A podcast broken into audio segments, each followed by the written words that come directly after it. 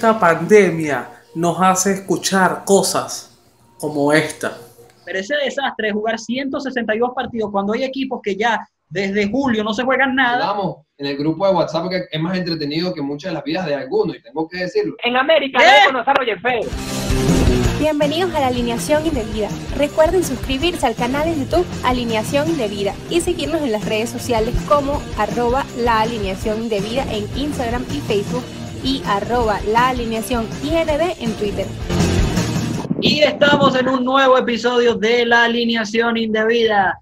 Aquí te habla Kevin Mora con este equipo de especialistas que semana tras semana te traemos contenido para ti innovador, divertido, con mucho, mucho humor, pero siempre con mucha inteligencia, mucha gente equipacional. Tenemos un equipazo aquí que conforma al equipo de la alineación indebida. Esta semana te tenemos un episodio extra de lo que fue armando nuestros line-up de Venezuela para el Clásico Mundial 2021, si es que llega a jugarse. Ya nosotros nos vestimos de Omar Vizquel, nos vestimos de Waldo Guillén, otros nos vestimos ahí de Luis Ojo para armar nuestros line-up, así que pueden ir a ver ese episodio extra aquí también en el canal, después de ver el episodio 8 de la alineación indebida llamado titulado Coronamos una reina el día de hoy, hablando de las especialidades deportivas. Antes de entrar en nuestro tema central, yo voy a ir presentando el equipo que me tiene algunas noticias que me va a ir comentando de lo que fue esta semana. Comenzando con Shaquille Valera. Shaquille, se celebró el draft de la NFL. Shaquille, ¿cómo estuvo eso? Creo que fue el primer draft de la historia de la NFL en Serbia live.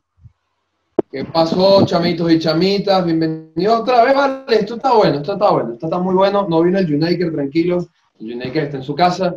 Esperemos que estén disfrutando de nuestro contenido de la semana pasada. Y hay que mencionarles que por primera vez en la historia se realizó un draft vía online, vía, o lo que llaman de manera digital, con resultados más que satisfactorios para algunos equipos y muy malos para otros, pero en términos generales la NFL sigue demostrando que está a la vanguardia en cuanto al tema de estar en la actualidad, no solo tecnológico, sino los eventos sociales que están desenvolviéndose a lo largo del planeta.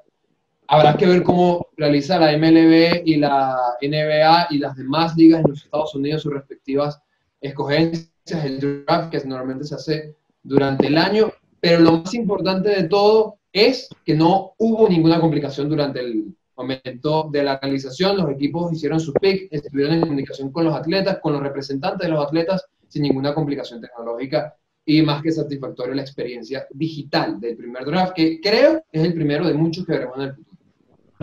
Así es. Además, esta semana, eh, Josué y Manuel, pero vamos a comenzar con Manuel. Manuel, Alex Cora y los Rojas de Boston salieron exentos de toda culpa, libres.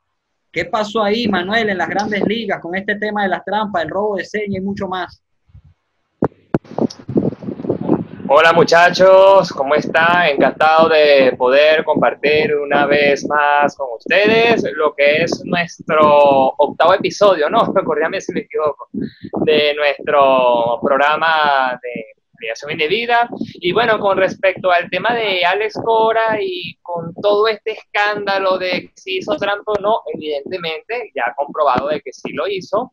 Eh, incluso los Mediarrojas de Boston tomaron una decisión drástica en cuanto a no seguirle dándole oportunidad a, dicho, a dicha persona de que siguiera dirigiendo a los, los cosas muy eh, porque está bien, él está conocido que evidentemente, pero no pasó allí. O sea, no sé cuándo eh, va a seguir ese misterio de que solamente pagan los peloteros, pagan los managers, sin involucrar a mucha gente que está involucrada en eso, eh, directivos de las organizaciones, de los equipos, incluso de la MLB, o sea, como yo dije la semana pasada, es ingenuo pensar que ninguno de esos actos directivos tienen nada que ver con esto de las trampas y esto del uso de tecnología.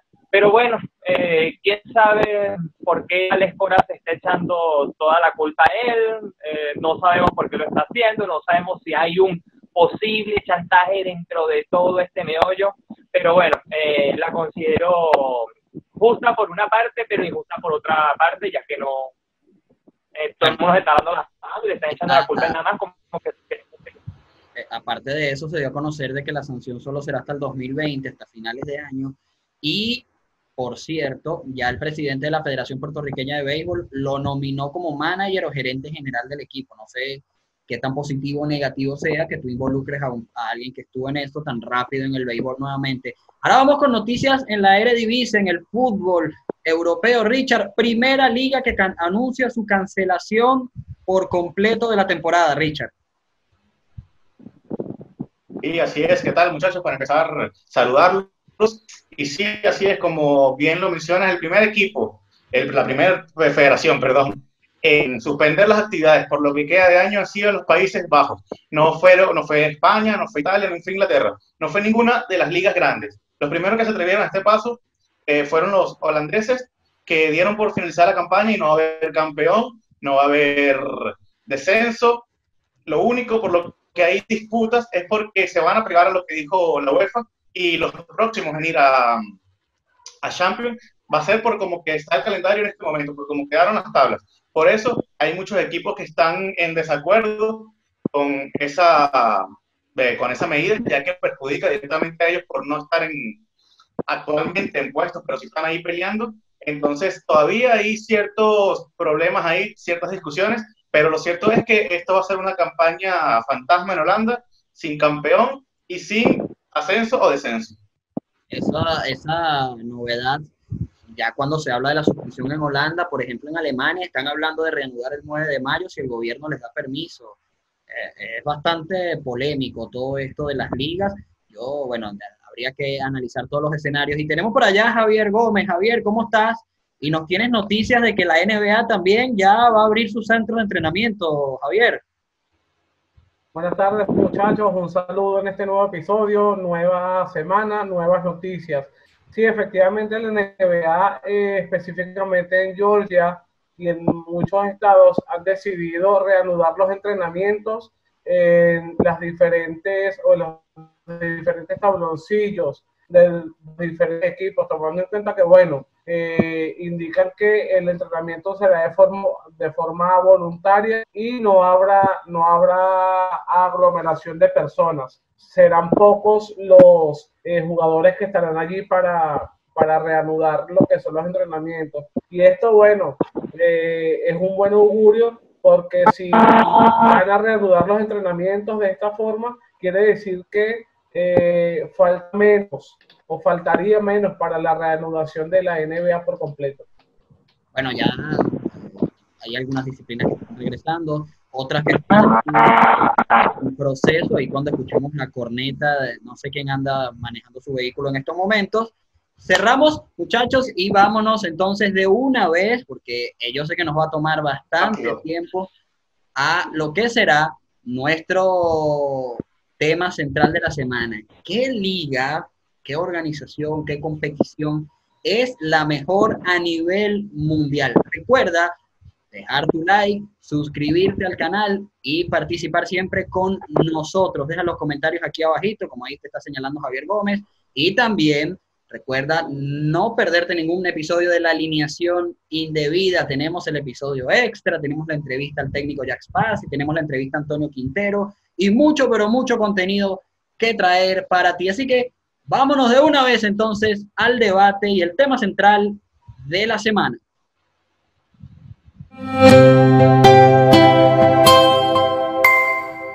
Y es que hoy vamos a hablar de lo que son las principales ligas a nivel mundial y los muchachos. Vamos a debatir cuál es para ustedes la mejor, no solo en entretenimiento, económicamente, marketing, ticketing, en todo eso. Vamos a englobar, tratar de sacar entre todos este, este globo, este interesante debate, a ver cuál es la mejor liga. Comienzo con un hombre apasionado por, por la liga que yo creo que sé que va a defender, como lo es Manuel Velázquez. Manuel, ¿qué, hace a la MLB para ti la mejor liga del planeta? Bueno, eh, pienso yo que es eh, por uh, la cantidad de, de juegos que trae, ¿no? Yo creo que ninguna liga de ninguna disciplina tiene más de 150 juegos en una competición, ¿no? Claro, hablando de que el deporte también, eh, como lo es el béisbol, es un deporte que no es de resistencia, sino de consistencia. Eh, mientras más juegos tú juegues en una temporada, más oportunidades tienes tú de destacarte como, como atleta. Es muy distinto al fútbol, que el fútbol es, requiere de mucho desgaste y no se puede jugar todos los días como el béisbol. Lo mismo pasa en la NFL, lo mismo pasa en, en el básquet. Pero fíjate tú que es irónico, pero debido a eso, eh, la MLB tiene muchas, pero muchas ventajas. Ojo, no estoy diciendo que sea la liga más vista del mundo, pero sí mucha ventaja en cuanto a que económicamente hablando este, venden mucho. Eh, no es lo mismo hacerle el contrato a un jugador de béisbol que a un jugador de fútbol, por ejemplo. Un jugador de fútbol este, no cobra el 100% en su contrato. En cambio que eh, un jugador de béisbol sí tiene oportunidad de hacerlo porque hay juego todos los días. Entonces quizás haya más facilidad por esa por, por, por ese ámbito. Y bueno, eh, lo económico también en cuanto a nivel organizativo, yo creo que eso para eh, la logística de los viajes de muchos equipos que no pueden jugar entre sí porque están de polo a polo, eh, el Atlántico con el Pacífico. Ya va, Manuel, ya va, ya va, Manuel, ya va, Manuel, que te me fuiste, me tocaste como 70 temas y me perdí. Ya va, Manuel. Richard, voy contigo porque. Geografía. Ya va, ya va. No, no, ya voy con Richard porque Manuel le pegó al fútbol, Richard. Manuel le pegó al fútbol. Manuel, por favor, ya un minuto de fama, Manuel. Richard, Manuel le pegó al fútbol, que no se pagan sueldos completos, que no se pagan sueldos completos, que la geografía, ¿qué pasó, Richard, con Manuel y la, y la MLB y los demás deportes? Es que yo, no, yo no sé qué quiere decir él, él se perdió de repente dentro de la conversación de estar hablando él solo ahí un monólogo raro.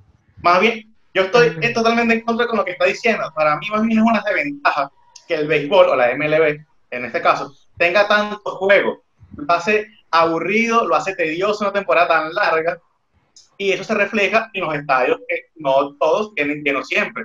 Para tu ver un lleno tienes que ver un Yankee Boston o qué sé yo, algo un clásico. Pero ¿qué los caso estadios- tú no has visto la postemporada, chicos? Ya va, pero déjalo hablar, Manuel. Manuel, deja que los demás hablen, Manuel, por favor. Richard. No, no, no, habla, habla. No, pero es que no entendí. Bueno, en fin, para mí eso es una desventaja que tiene el béisbol y eh, para mí una gran liga que, que llenos en todos los estadios y no importa a- así vayas de Rusia a Kazajistán, a donde sea, es la Champions. ¿Y qué pasa con la Champions? Que a nivel eh, deportivo es mucho atractivo ¿por qué? porque juegan los campeones de muchos de los países europeos. Entonces, el nivel y los llenos en el estadio y los atractivos que esto refiere hace que para mí la Champions sea una de las mejores ligas o la mejor competición, perdón, que hay en el mundo. Ya va, pero vamos a que Shaquille, primero Shaquille, brevemente una Pero es que la respuesta. Champions es una liga. Ya va, claro que es una liga, se Es llama una Champions. Es una liga, Manuel, es una liga. competición, Es Es una- una competición. Y se llama Estamos hablando una- de competiciones. La fase de Liga de es liga. Campeones. Se llama La Liga de Campeones porque tiene una fase de grupo. Exacto. Ahora vamos con Shaquille para que él nos. Pero no se juega como tal. Ya va, Manuel, deja que Shaquille nos traiga el tercer eslabón del debate. Shaquille, sé que quieres hablar de ese deporte y por qué para ti es el número uno. Es decir, yo no voy a hablar aquí de por qué para mí él son los números del número uno. Voy a ir simplemente a los hechos y a los números. Tan sencillo como eso. Eso es irrefutable porque es un facto, es un hecho. La franquicia más cara deportiva del mundo le pertenece sorprendentemente al único deporte que no está globalizado de todos, que es la NFL. Sí, no tiene sentido que hablemos de cuál es el mejor deporte del mundo si, por ejemplo, voy a dar el caso de la MLB, donde, bueno, no entendí mucho el, el punto del Milena, que le falta, aquí está la pastilla, por cierto, te la traje, tómala, para que te tranquilices un poquito, Manuel.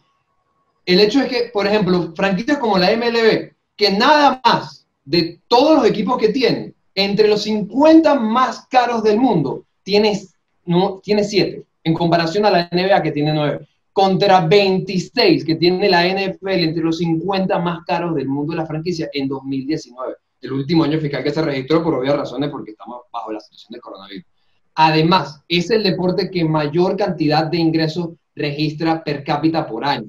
Es el único deporte que registra llenos totales en todos los estadios donde se encuentra un partido de esto, desde que inicia la pretemporada hasta que termina en el Super Bowl.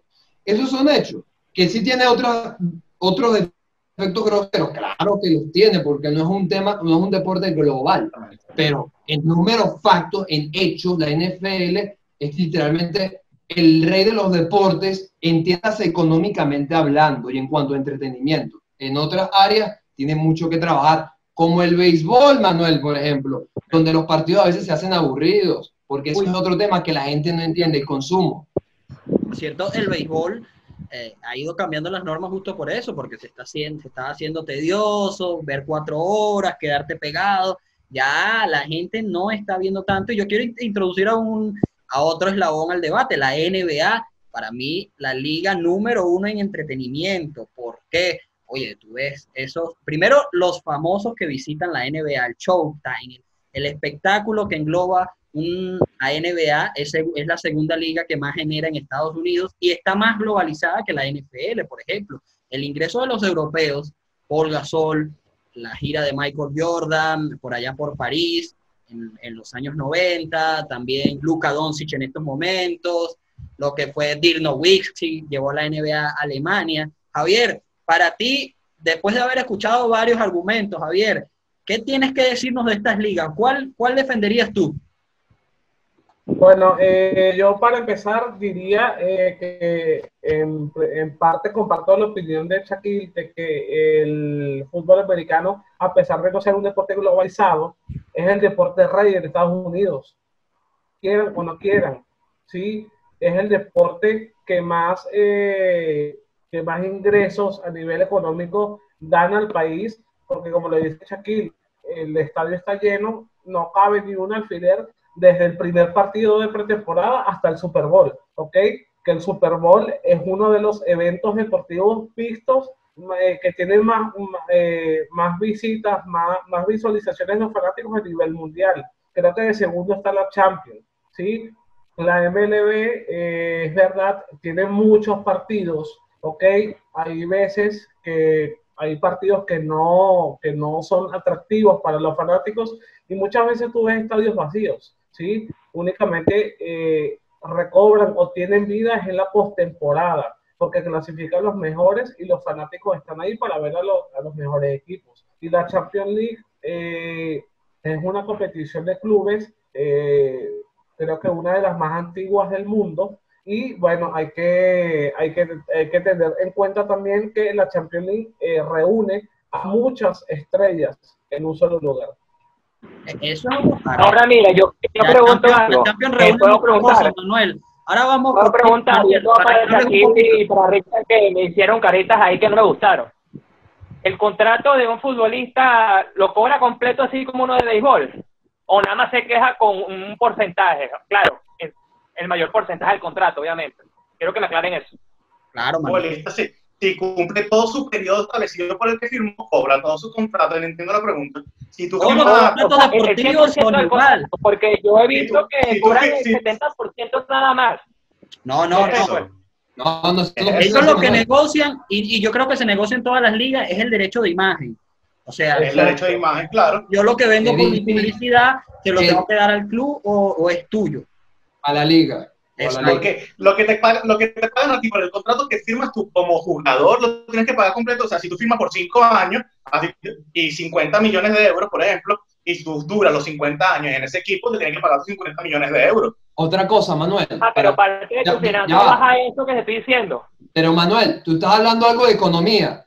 La, N, la MLB registró el año pasado con la Serie Mundial, que fue la más vista desde 2016, imagínate que tenía años generando pérdidas en audiencia, apenas 9 mil millones de dólares en comparación a los 12 mil de la NBA, contra los 41 mil millones de dólares que produce la NFL. Entonces tú me vas a hablar de los contratos de los atletas de la MLB cuando también en NBA se pagan contratos con límites de presupuesto, cosa que no existe en la MLB de paso y que sí existe en la NFL. Entonces, tú me vas a decir que con límites de contrato, con 180 millones de la NBA, donde se pagan completos, donde se produce más plata, no es más eficiente que tener un límite, no tener límite presupuestario como la MLB, donde gastan 330 millones en un supuesto superatleta que lo único que hace es poncharse cada seis veces que va al, al bate, papi. Es decir, vamos a No, no, pero es también. que- es que Manuel, ya- vamos, Manuel, yo quiero que yo, yo quiero que me hables, que te concentres esta vez, que reúnas todo tu kit y nos digas un punto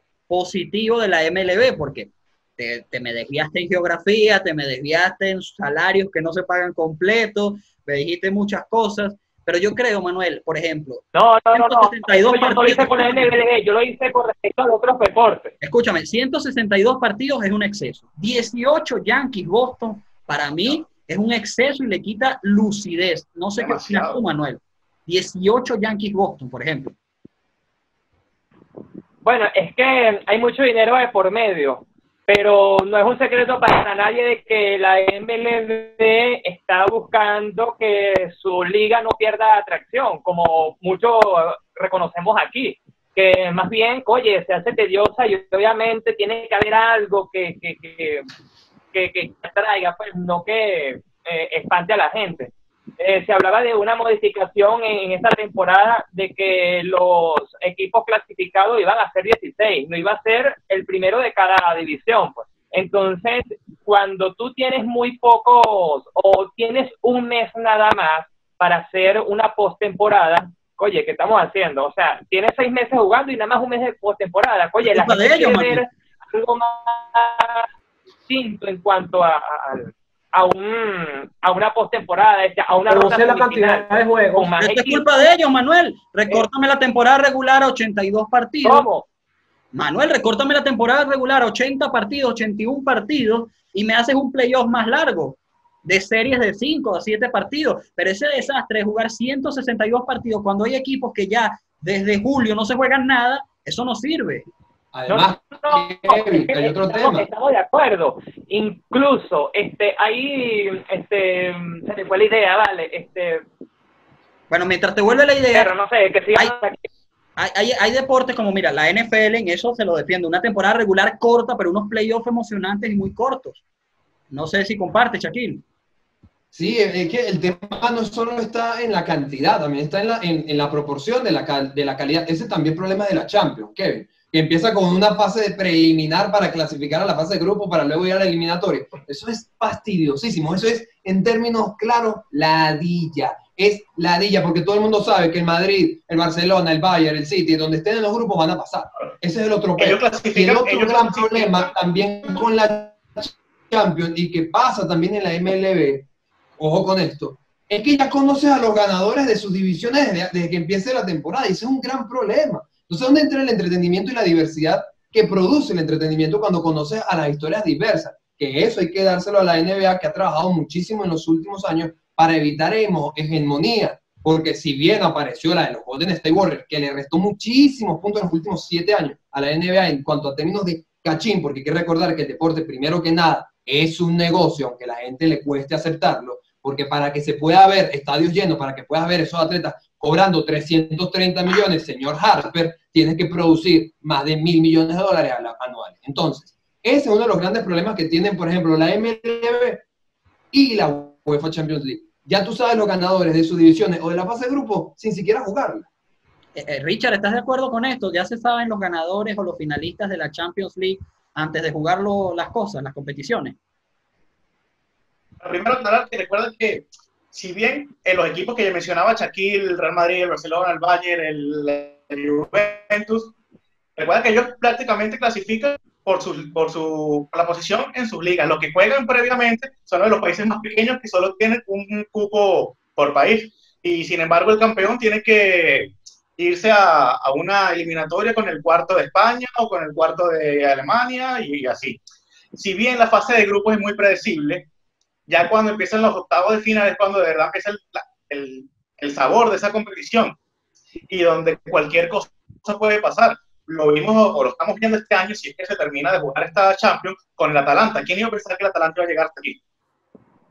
El Atlético Madrid, ¿quién iba a pensar que iba a eliminar al Liverpool? Eh, eh, eh, Javier, voy contigo y, Y el Real Madrid que iba a estar eliminado, ¿no? O Está sea, vivo todavía. algo Está vivo- impredecible. Está vivo todavía, está vivo todavía. Javier, no. voy contigo. Todavía Todavía no, está sanando el coronavirus, chicos, vas a empezar. No. pero está vivo. Javier, voy contigo y la NBA y ese formato que tiene la NBA que clasifican ocho equipos, ¿no te parece un formato más interesante en el cual hasta los últimos días de campaña, esta no tanto porque hay una cierta diferencia, pero hasta los últimos días de campaña hay pelea por el octavo lugar, por ejemplo, Javier, y los equipos chicos o los equipos que en ese momento son en teoría más débiles, siguen peleando que sea por la clasificación a los playoffs, Javier.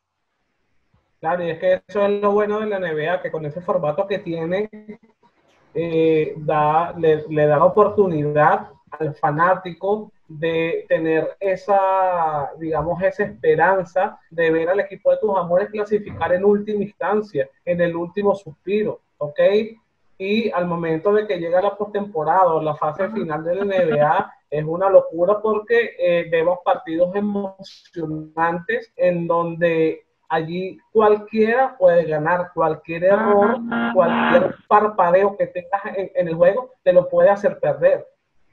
Entonces, eso es lo, eso es lo, eso es lo bueno de la NBA, lo, lo, lo, interesante de la NBA, que tiene un formato en el que clasifican pocos equipos, pero como dice Shaquille, en el formato de la NBA, yéndome a la opinión de Shaquille, no importa la cantidad, sino la calidad. Es un formato corto, pero los equipos que clasifican son equipos de calidad, que valen la pena. Manuel, ya me hablaste un poquito de, los traslados y la geografía, de que las grandes ligas se mueven, pero la NFL también viaja, la NBA también, la Champions League viajan en países, imagínate, viajan en, Europa, Manuel. ¿Qué, a qué te referías con la ventaja de la MLB en los viajes? Que no lo entendí. No, no, no. Este, yo decía que había una cierta desventaja más bien, porque Estados Unidos es un país que tiene más de 50 estados y obviamente eh, el mismo horario que tú consigues en estados del Atlántico no son iguales a los del, a los del Pacífico. creo que es una diferencia de tres horas. Pero eso pasa. Entonces, pero eso pasa entonces la NBA, ¿dónde ¿en qué Estados Unidos juega la NBA? Pero eso pasa con toda la de Estados Unidos, pasa con la, no, con la NFL, y en con la NBA. Y en pasa Rusia, aquí, pasa aquí en Europa, pasa aquí en Europa, que no es la misma hora ni siquiera dentro del mismo país. Aquí en Barcelona no es la misma hora que en Canarias, por ejemplo. En Rusia no es la misma hora que acá. Van a dejar hablar, mira, Marixa, no, Marixa 2, me vas a dejar hablar. Bueno, Gracias, Manuel, finaliza tu comentario, Manuel. Bueno, entonces, este, la razón por la que yo decía eso es porque, o sea, es una explicación por la cual las grandes ligas tiene divisiones dentro de sus ligas. División este, división central y división oeste, cada una conformada por cinco equipos. No todos los equipos de las grandes ligas tienen enfrentamientos entre sí, no todos, ojo por ejemplo, este, el año pasado se enfrentó Yankees Nueva York y San Diego, los padres de San Diego. Ellos tenían años que no se enfrentaban entre sí. Entonces, imagínate, si vamos a jugar entre todos y cumplir una serie de 10, 12 partidos por todos, o sea, se hace el doble más tedioso de lo, de lo que es. Pues. No sé si me entienden. Y a lo que quiero llegar. Pero, la NFL también está dividida en divisiones, la NBA también está dividida, en, bueno, la NBA claro, claro, por lo mismo, por lo mismo. Incluso, incluso Manuel, la MLB, la MLB está con estos juegos interliga, lo que busca es más atractivo, ver un Yankees Dodger en temporada regular que antes no se veían tantos. Eso fue lo que buscó la, la MLB. Antes los interligas yo recuerdo que eran en un cierto periodo de tiempo, un mes, 15 días, Ahora, ahora está regado en todo el calendario, no sabes cuándo puedes tener un partido interliga, pero es por buscando atractivo, Richard. La MLB ha buscado alternativas, por lo menos eso hay que reconocérselo. Sí, pero quizás algunas no son las adecuadas, y ya Manuel lo ha comentado otras cosas, otras veces. Eh, eso de, quitar los cuatro boletos por, para que el juego sea más rápido, eso es quitarle esencia al, juego. Y en comparación, y, lo que tú dices sobre las divisiones, eso pasa con todas las ligas de nivel de los Estados Unidos. Entonces no entiendo si una desventaja para uno es una desventaja para todas. No, el, o sea, ustedes tienen razón, pero el detalle está en que, o sea, les vuelvo a dar razón en esto, que deberían ser menos juegos entonces. Eso es lo que estamos diciendo, Shaquille. Shaquille, a ver, Shaquille, una temporada de MLB, 81 partidos, 16, 15 16 clasificados para, para que sea parejo. Más de la mitad van a pelear en playoff, así sean a series cortas. Shaquille, ¿no lo haría más atractivo? ¿No, ¿No atraería más a los fanáticos que tu equipo esté peleando por ese puesto número 16 para entrar? Yo creo que una de las claves de la MLB, si va a ser o debería recortar el calendario, que creo que muchos pedimos eso, ¿no? En, términos generales, es también ubicación en el calendario, porque no sería conveniente para la MLB que su playoff se postergue casi dos meses y medio, como sucede a veces con la NBA la NBA sí sucede porque, bueno, está en pleno, en plena entrada del verano y obviamente hay mucha demanda deportiva. Pero imagínate dos meses y medio de playoff de la MLB entrando el otoño y el invierno. Lo incómodo que puede llegar a ser para la, eh, para la, audiencia general sintonizar e ir a los estadios, a los parques de pelota. Eso también es otro, es otro factor. Yo lo que creo es que podría mantenerse el formato de un playoff en un mes. No hay problema que fuera un mes, pero que la temporada fuera más corta. Es decir, 160 partidos es demasiado. Y, otro tema también es que ya, por ejemplo, en junio, julio, pasó lo de los Anaheim, lo mencionábamos en el grupo de WhatsApp, que es más entretenido que muchas de las vidas de algunos, y tengo que decirlo. Pero eh, los Anaheim están eliminados la, temporada pasada en julio. ¿Y cuántos equipos no están eliminados desde mayo? Sí, también eso le resta competitividad a la liga, porque hay otra cosa, que yo sí le doy la razón a esto de la MLB. Es raro ver equipos que repitan, y eso es lo positivo de la MLB. Pero es raro ver equipos que, eh, que repitan títulos en Serie Mundial, porque el nivel es muy bajo. A largo plazo, si lo haces muy largo, el nivel baja. En cambio, si sucede como la NFL o sucede como la NBA, vas a encontrar a los equipos top metidos en la temporada y vas a elevar el nivel a otra dimensión. Pero si sigues con 160 partidos, vas a tener mediocridad más no poder. Richard, la, única competición que estamos tratando fuera de los Estados Unidos por ahora es la Champions League. No hay otra competición que le pueda pelear en el continente europeo a estas ligas acá dentro del continente no una competición que no hemos mencionado, que debería estar dentro de las mejores del mundo es la Fórmula 1. Hay que recordar que el atractivo, para mí, lo principal atractivo que tiene la Fórmula 1 es que durante toda la temporada cambia de sede y todo es un éxito rotundo. Cosa que es muy raro, eh, bueno, es lo único que se hace en todos los países, es el único deporte que hace eso. Una sede por carrera no se, no se vuelve a repetir y es un éxito rotundo en ese país. ¿verdad? No hemos mencionado los deportes motor, Javier, ni Fórmula 1, ni MotoGP, tampoco nadie ha mencionado la Copa Libertadores. Oye, no la pueden, aunque sea, trae aquí al papel, vale, por favor, aunque sea ahí. Javier, los deportes motor que viajan por todo el mundo, que tienen seguidores en todo el mundo, ¿no entrarían en este debate? Bueno, eh, yo apoyo la, la, opinión de mi compañero Richard. Eh, muy apoyado. Porque la Fórmula 1, por ejemplo, eh, cada momento cambia de sede y siempre es un éxito rotundo, porque cada país, cada vez que empieza una temporada, cada vez, cada vez que van a publicar el cronograma de la Fórmula 1, cada país está, digamos, a la espera, a la expectativa de eh, pensar, oye, este año me le tocará a mi país ser sede de una carrera de Fórmula 1. Hay países que pocas veces la gente ni siquiera los busca en internet, no son, no son, no son conocidos. Y viene la Fórmula 1, hace una carrera ahí en ese país y los coloca en la palestra pública. Shaquille, pero ya, ya el tema de las carreras en la Fórmula 1, eso se, iba a decir una grosería, pero se ha facilitado, para no decir la grosería, porque ahora hay muchas. Se ha prostituido. Le, le, ha hecho bien o mal el exceso de carreras a la Fórmula 1, el exceso de países.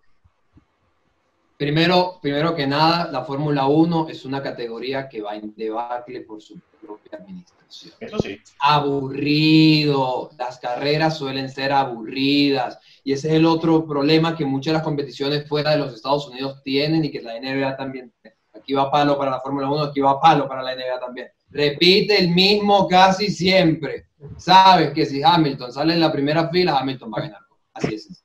Y si Verstappen no está cerca, y si no tiene las condiciones, es aburrido.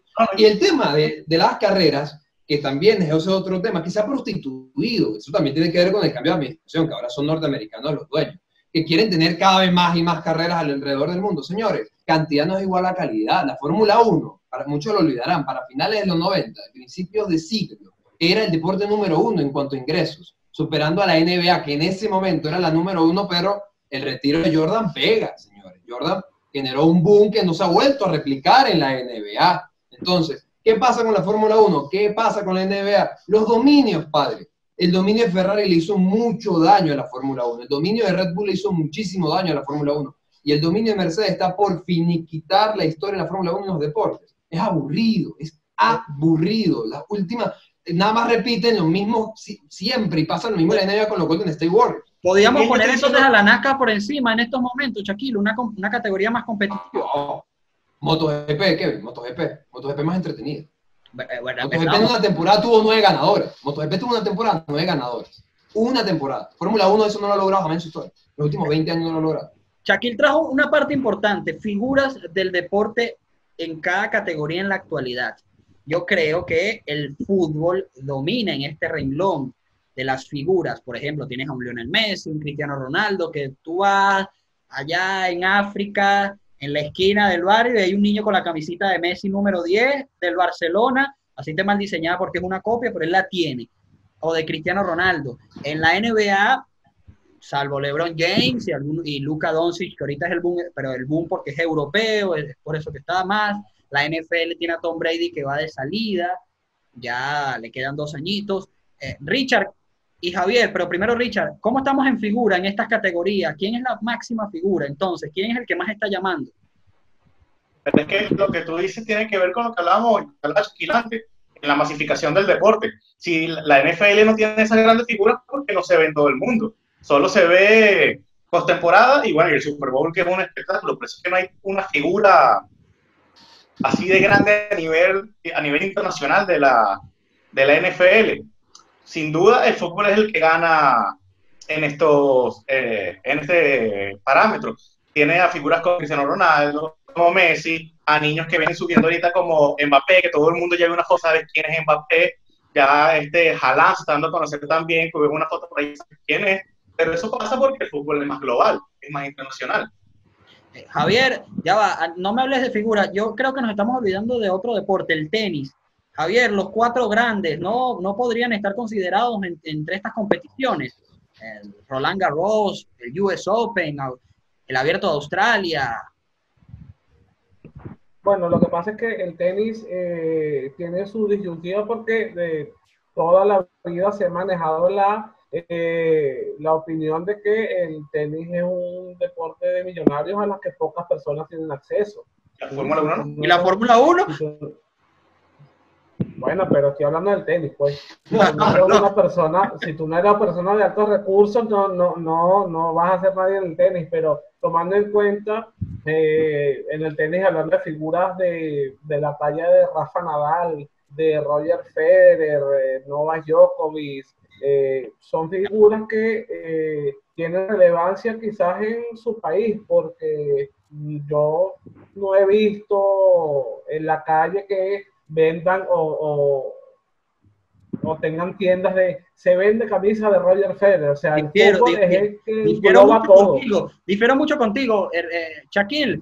El tenis no le favorecen estas tres figuras que son conocidas a nivel mundial, a pesar de que Javier diga que no venden su ropa en una esquina. Eh, El tenis, Eh. estas tres figuras la conocen en cualquier sitio. El niño que tiene la camiseta de Messi, allá en África, sabe quién es Roger Federer. Voy a decírtelo así. En Melbourne, la llave de la ciudad la tiene Novak Djokovic. En Francia, en París, la tiene Rafa Nadal. En Wimbledon y en los Estados Unidos, especialmente en Flushing Meadows, Nueva York, Nueva York, lo tiene Roger Federer. Sí, son súper atletas. Lo que pasa con el tenis, y en eso puede darle, puedo dar la razón a, a Javier, es que no es un deporte que, vamos a decir, a ciertos estratos sociales vaya a ver. Hay que ser claro en ese sentido. Los estratos sociales influyen, por eso es que el fútbol es un deporte masificador, porque no importa de dónde seas ni cuánto dinero tengas, tú puedes agarrar una pelota y jugar. Eso no lo hace el rey de los deportes per se, o tener la mejor competición del mundo por dos temas. Es literalmente el deporte que ha dañado la industria de la competición, porque si no existe la eh, globalización, gracias al fútbol, gracias a, más que nada por los derechos televisivos que nacen en el fútbol, especialmente con la revolución de Italia 90, no existiera estos de- eh, este fenómeno. Pero yo lo que sí le voy a dar es que si vamos a hablar de fenómenos, el, el fenómeno más grande es Roger y Rafa Nadal. ¿sí? ¿Por qué? Porque son atletas a los cuales, de paso, recordar que los atletas están eh, relacionados con un tema de moralidad y, y de comportarse con ciertos estándares sociales. Hay que recordar que Messi evadió impuestos, igual que Cristiano Ronaldo, y, y y Cristiano Ronaldo fue denunciado por agredir a una mujer. Cosa que, bueno, no sabemos si es cierta o no. A estos dos señores tienen una carrera intachable, más allá de su eterna rivalidad cosa que no muchos atletas de otras disciplinas pueden decir, y eso influye Claro, también en cómo todo, lo en pero, poder. eh, a- ya a- va, a ya va, eso- Javier. Eso es lo que voy. ¿Son estrellas? Ya va, Javier, porque yo quiero preguntarle a Manuel, Manuel, el, la MLB está falta de figuras, Manuel, porque he escuchado varios nombres. ¿Falta de qué? de la MLB, falta de figuras, falta de estrellas, falta de alguien global. Bueno, eh, falta de estrellas, digamos que mm, sí y no. Sí, porque ahorita no hay tantos peloteros norteamericanos como los de antes, sobre todo con los honroneros, ¿no? Antes tú tenías a un Matt McGuire, a un Barry Bonds, a un eh, Willie Mays, a un este, Hank Aaron, eh, eh, tocayo de Shaquille aquí, pero ahorita tienes es a un Bray Harper, a un Mike Trout, eh, que son dos peloteros que de cierta forma le han dado la, valorización en cuanto mediática y en cuanto económica que en realidad no han eh, eh, eh, mostrado. Eh, por esa parte. Por otra parte, yo creo que los latinos poco a poco han ido invadiendo esa, esa hegemonía de ser estrellas, ¿no? Tal es el caso de eh, José Altuve, por ejemplo. ¿Ah? Oye, ¿quién no quiere ver a Jo- a José Altuve? Pero ya va, Eh, tal pero ya va, Manuel. también de- Si tú, si tú enseñas una foto, si tú enseñas una foto aquí en España de José Altuve, nadie sabe quién es. Eso es lo que estoy Cambio, si diciendo. muestras una foto de Albert a- a eso ¿Saben quién vamos, vamos, vamos a las estrellas. O sea, por parte de los norteamericanos ya no vemos tantas estrellas como antes. Por los latinos, oye, ya vamos viendo otra cosa. Tienes a, a, Lindor, tienes a Javier Báez, tienes a gente extranjera que está llamando la atención más que los propios norteamericanos, o sea, más que la, la gente de la de la, la gente local, por decirlo de alguna forma. Pero ya va, Javier, no importa si sea latino, Sí, si sea latino, pero hablábamos de que yo muestro una foto de Messi en cualquier lado y saben quién es. Una foto de Roger Federer y saben quién es. Estoy seguro que muestro una foto de Tom Brady por lo menos el 90% sabe quién es. ¿De quién mostrarías tú una foto de MLB para que supieran quién es? ¿A Una quién? sola foto Bueno, de Una MLB. sola nada más, Miguel Cabrera. No, no. A ver, dime de qué mostrarías una foto tú. Miguel Cabrera, mira, mira, mira, mira, mira, mira, tú, tú, dijiste que no, Miguel Cabrera fue portal Quizás- de MLB de show, oíste, por si acaso. Pero ya va, Manuel, ya yo lo que va. Pastilla, Manuel. Marisa, pastilla. Manuel, Manuel. yo lo que estoy No, no, diciendo, no, no a cualquiera pone en esos portales, no a cualquiera. pero escucha, yo lo que estoy diciendo es que si yo salgo para la calle ahorita y le pregunto a mi vecino y le muestro una foto de Miguel Cabrera o de Altuve y le digo, señor, ¿usted conoce a este pana que está aquí? Me va a decir que no. Si le muestro una foto de Messi, Oye, a no va a deporte, Federer, porque no se ve. Estamos hablando de práctico, estamos Si le muestro- hablando de gente que ya deporte. No, Manuel, no, Estamos hablando de. no, No, no, estás confundido, Manuel. No, no, no, no. Escúchame, Manuel. Estamos hablando de gente, del ciudadano común. A cualquier persona que tú salgas en la calle, un ciudadano común, así no consuma deporte, sabe quién es Roger Federer, sabe quién es Rafa Nadal. Quizás no, No, no, no, no, no, no, aquí nadie conoce a Roger Federer. En América ¿Qué? nadie conoce a Roger Federer. No, vale, chavo. La perdiste, Manuel. no, hermano. Usted no ¡No, Manuel! No, hermano, tú estás loco. Con príncipe de tenis. Nueva York. Tú eres loco, consume tenis. La gente común en América consume tenis. Pero ¿sabe quién es Roger Federer? Claro que sí, el papi. No, vale, no, vale, no, no, no. Tú eres loco. El No, no, no, Manuel. ¿cómo son ustedes, vale? ¿Cómo que Roger Federer qué, vale? No, hermano, tú estás loco, Vamos, por favor, no comenten, no debatas más sobre deportes.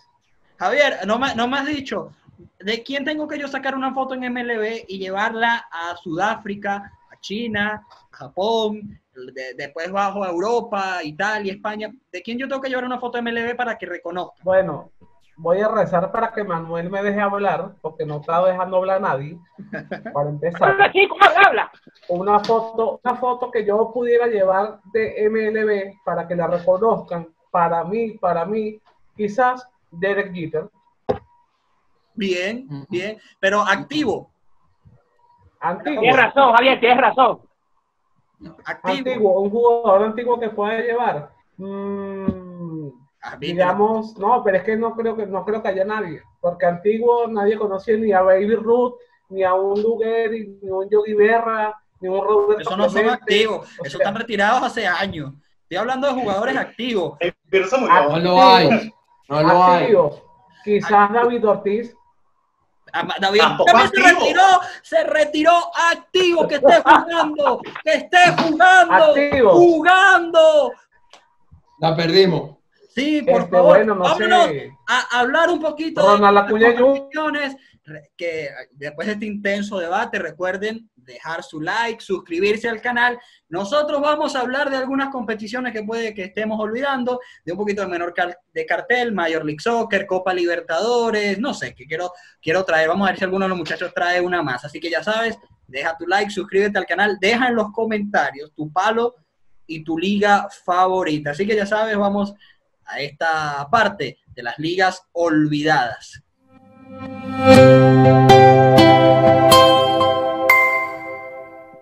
Y retornamos al episodio 8 de la alineación indebida.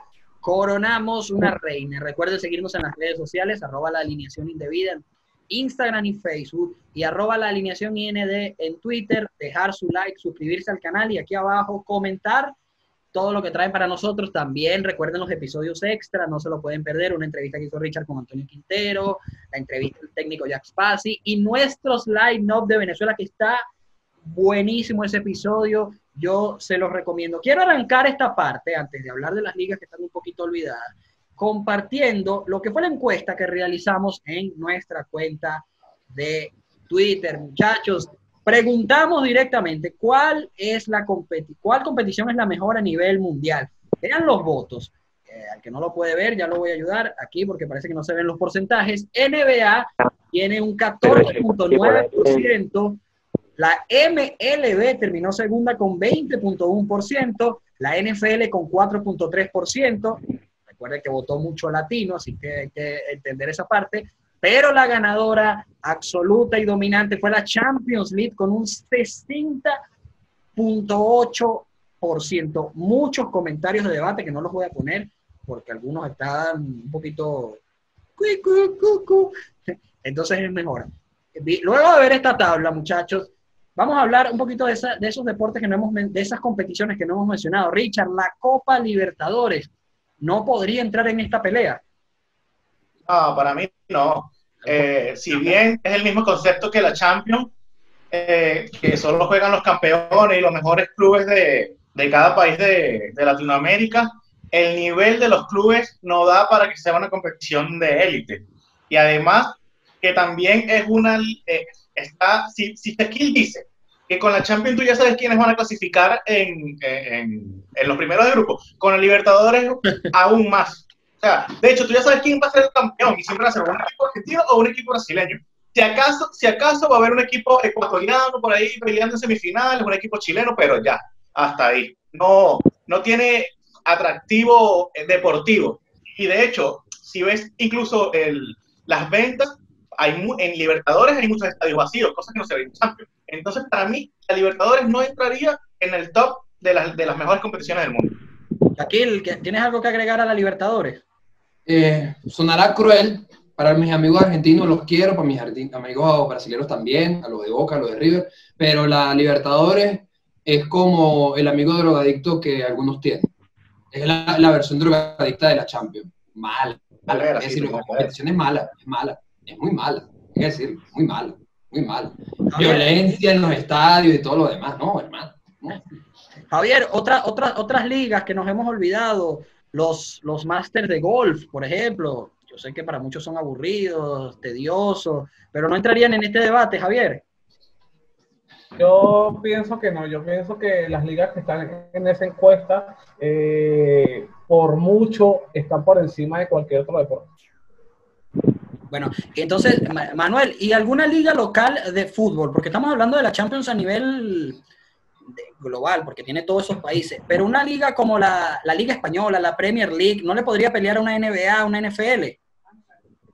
Eh, sí, claro. Eh, incluso eh, el, yo sé que no es tema, ¿no? Pero el top 5 para mí vendría siendo o, o vendría estando entre la Serie italiana, la Liga Española, la Liga de Inglaterra, eh, ¿cuál es la otra? Bueno, X, por lo menos esas tres, pues. Eh, esas tres para mí pueden estar eh, compitiendo a, a nivel de audiencia este, con, con, con la NBA. ¿no? O sea, hay muy buenas ligas por, por en cuanto a nivel. No cualquiera sobresale en una de las tres ligas que acabo de nombrar. Y eso es lo que hace que dichas competiciones sean, wow, o sea, devastadoras, pues. que Richard, tú que estás en Europa. por, por ver.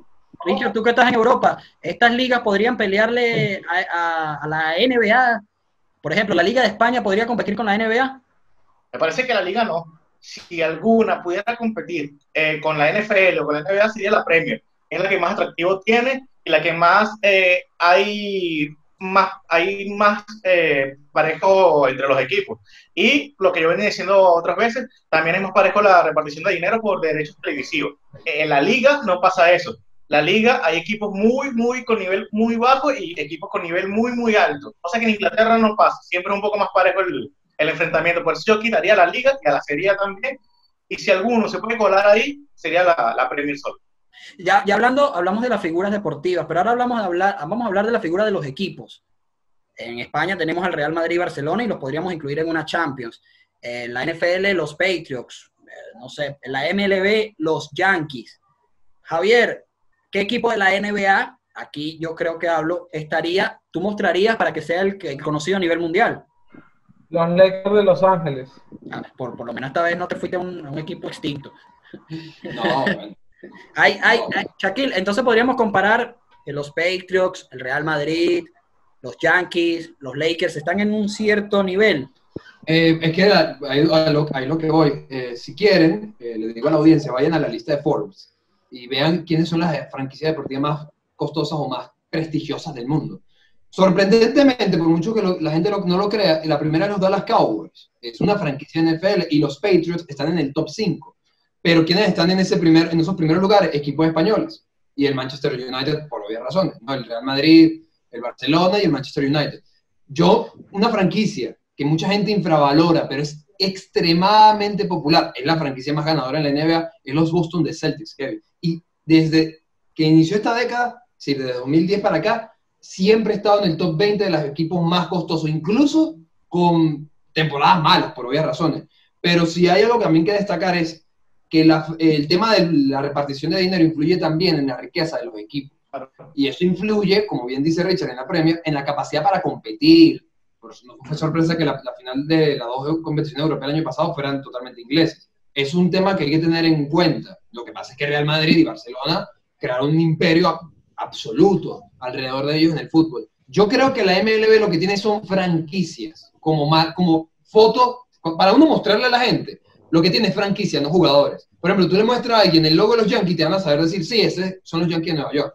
Pero atleta no tiene. En la NBA sí, sí sucede. En la NBA tú puedes incluso mostrar una foto de Kevin Durant y en varios sitios te lo van a, te lo van a reconocer. Mismo Stephen Curry, ni hablar de LeBron James. El caso de Tom Brady creo que es el más obvio en la NFL y en su momento Peyton Manning. Y en el fútbol hay, mira, infinito, es infinito. Yo creo que el universo en el fútbol y- es, es muy, muy, muy amplio. Manuel, Pero, ah, perdón. no, sí, Kevin, sí. Manuel, te quería preguntar por la Major League Soccer, una liga que es joven, que va en crecimiento. ¿Cómo ves a la Major League Soccer? ¿La ves con proyección a pelear estos primeros lugares a estos tres monstruos? Vamos a decir que sí. Sí, este, con el pasar del tiempo puede a llegar a, a subir de nivel y, ¿por qué no?, ser una de las ligas más vistas. No se le quita el privilegio, pues. El problema está en que ellos no van a salir de ese agujero si no empiezan a invertir no solamente en el ataque, sino en la defensa. Yo sé que les gusta pagar por espectáculos, invertir en espectáculos, eso es muy bueno, pero hay que equilibrar, no seamos como los Yankees de Nueva York, que tienen 20 años ganando dos series mundiales, se reportan con pura ofensiva, con puro bateo y no tienen bullpen que les haga ganar una serie mundial, siendo los que son los ganadores. Así que bueno. Manuel, la eh, MLS no es ni será eh, nunca una liga porque no define competitiva. la defensa y No, no, yo, puede- yo- No, no, no, yo- no. yo difiero, yo difiero totalmente con Javier. A mí lo que me extraña y pongo mi cara rara es porque Manuel le tiró mucha mierda en el episodio pasado y ahorita lo está diciendo así. Pero la MLS va a ser una liga competitiva.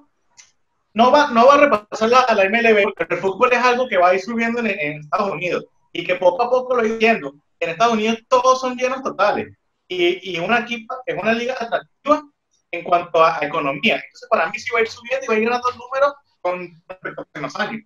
Bueno, pero todavía no No se llenan podemos- todos los estadios de la Major League. Ya Todavía pues. no. No, pero bueno, pero que lo. Quiero hablar de otra disciplina deportiva. Y mientras Porque es una disciplina deportiva. no Manuel, déjame decirle Shaquille. siempre la voy a criticar.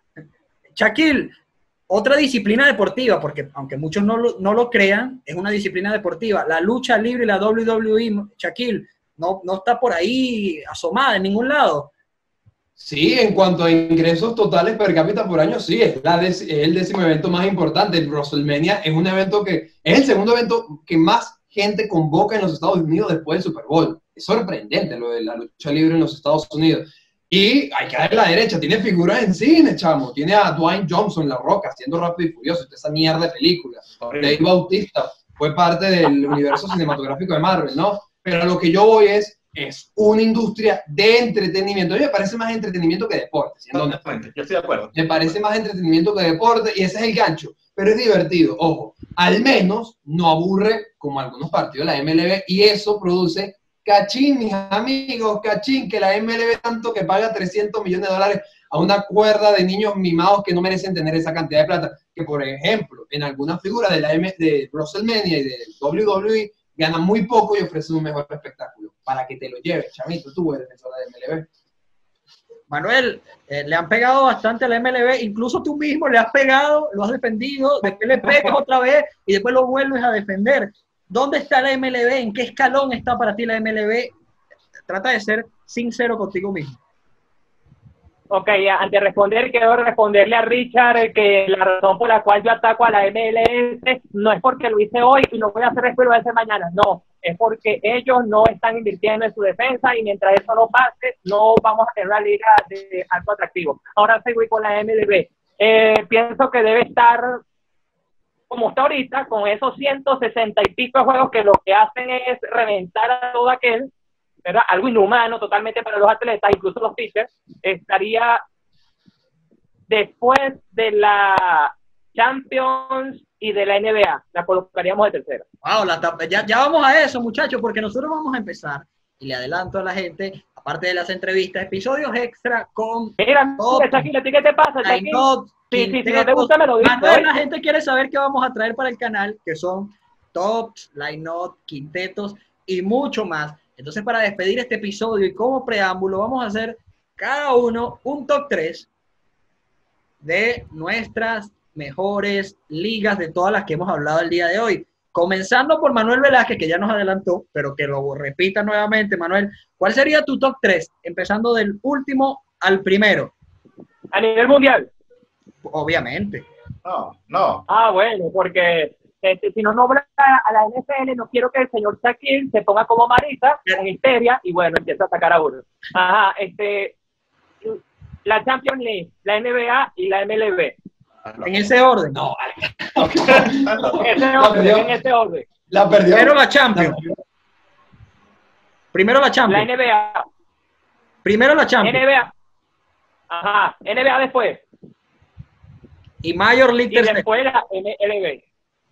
Bueno, mire, pa- para que Manuel, que después de defender tanto a la MLB, la ponga tercera es doloroso. Vamos con Shaquille, porque él fue el que le pegaron.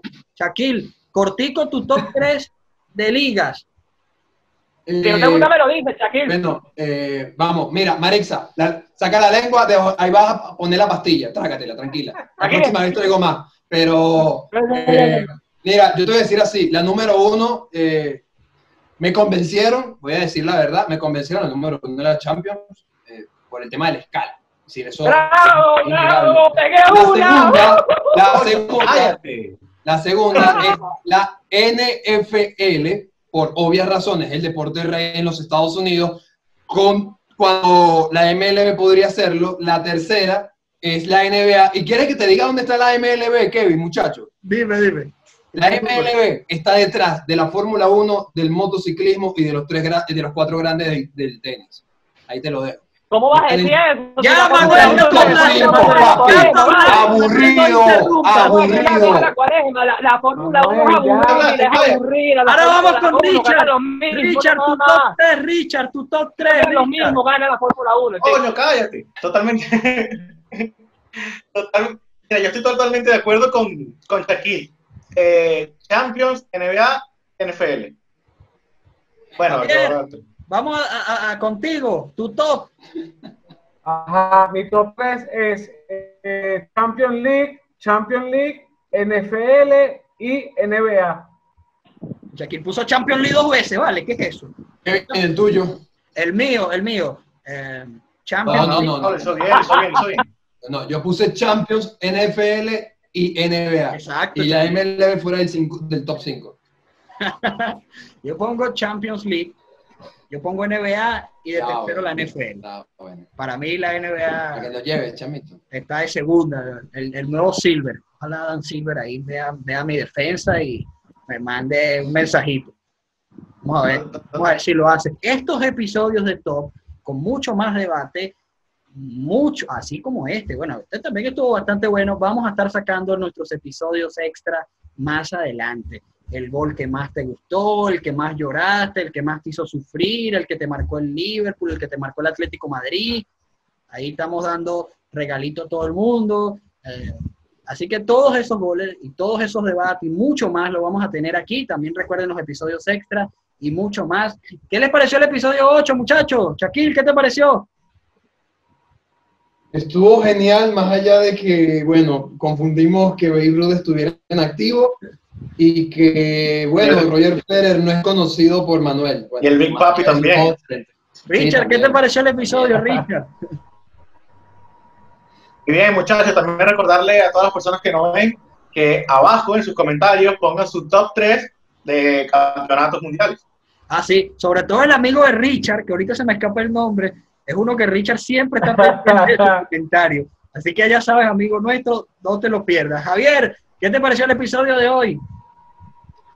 Bueno, bueno, me pareció excelente y eh, decirle a nuestros seguidores que recuerden, recuerden seguirnos en nuestras redes sociales Facebook, Twitter, Instagram y YouTube.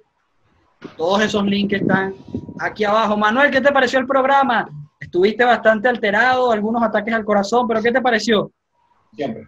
Bueno, eh, eh, después de todo, excelente. Al menos salimos vivos. Pues un episodio que no se fue por la vía rápida del 1, 2 y 3. Eh, volvimos nunca a se sacar los enlaces. Eh, se les recuerda a nuestros suscriptores eh, estar pendientes y activar la campanita porque estaremos subiendo más episodios para compartir con ustedes. Agradecidos con todo y nos estamos viendo en un próximo episodio. Ah, y sí. decirle a Shaquille que pregunté en Haití quién es Roger Federer, para decir lo conocen allá. Nos despedimos de la alineación indebida en el episodio 8. Ya pasamos el Lucky 7, estamos en el episodio 8. Coronamos una reina y fue la Champions League. Así que nos encontramos en un episodio extra y la semana que viene en el episodio 9 de la alineación indebida. Bye bye.